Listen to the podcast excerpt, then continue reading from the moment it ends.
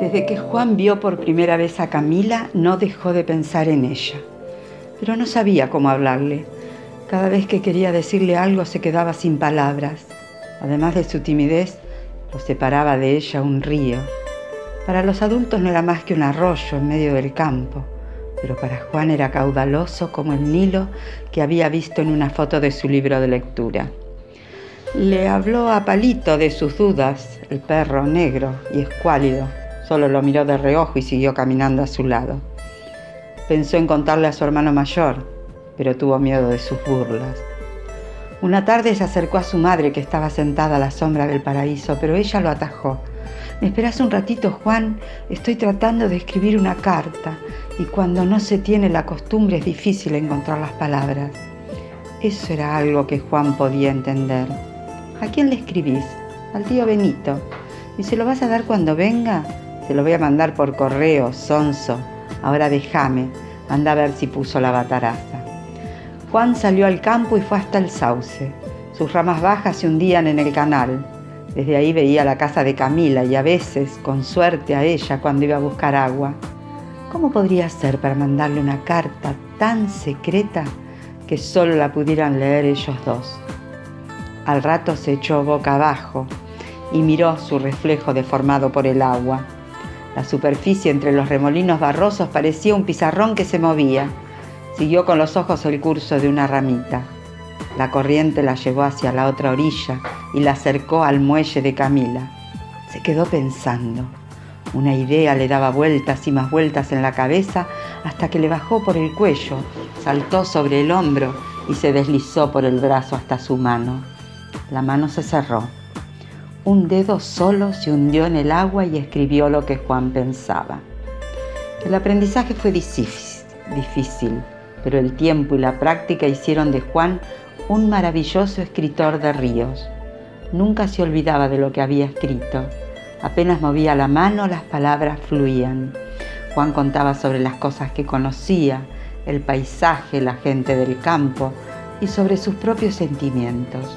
A veces cuando el agua venía brava, la escritura se contagiaba y se hacía más atropellada. Los pensamientos de Juan remolineaban entre ramitas y hojas marchitas. Rodeaban un meandro y se perdían de vista hacia el pequeño muelle de la casa de Camila.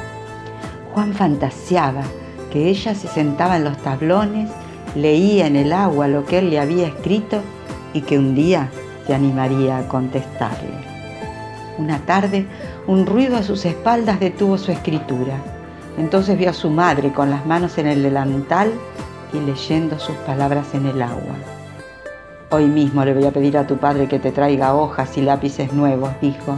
Esas palabras tan hermosas que le regalás al río merecen un mejor lector que este sauce viejo. Juan no supo qué contestar. Antes de la interrupción acababa de escribir. Y somos dos, vos y yo, a la orilla de un río de palabras. Le parecía imposible que su mamá hubiera alcanzado a leer algo, pero no sabía cuánto tiempo llevaba ahí. En su cuaderno nuevo descubrió que los renglones también eran como un río por donde podían correr las ideas. La diferencia era que allí podía leerlas cualquiera, una y otra vez las historias de Juan pasaron de las manos de la madre a los ojos sorprendidos del padre, al escritorio despintado del maestro, al despacho del intendente y llegaron a los pasillos del Ministerio de Cultura. En algún momento alguien sugirió la idea de publicarlas y se volvieron libros.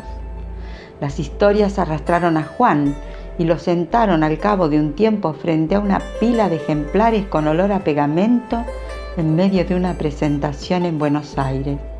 Firmó cada libro variando apenas la dedicatoria, para Esther, para Dalmiro, para Enrique, pero ninguno para Camila.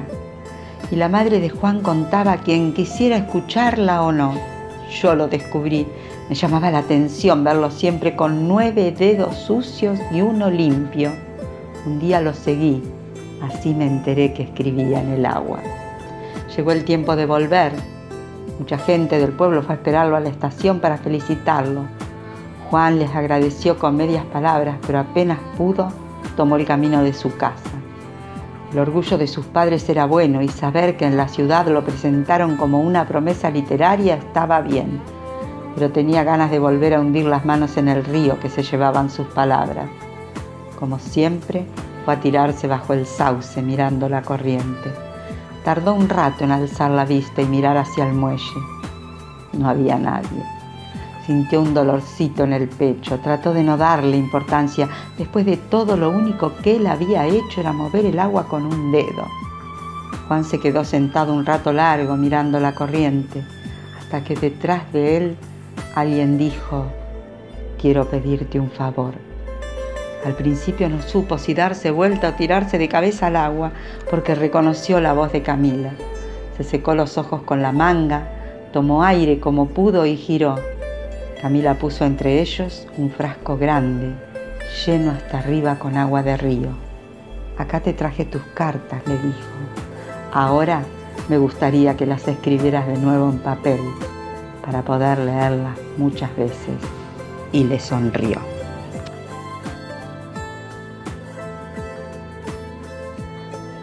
Parados a la orilla, Enrique Melantoni. Narración, Beatriz Dazo.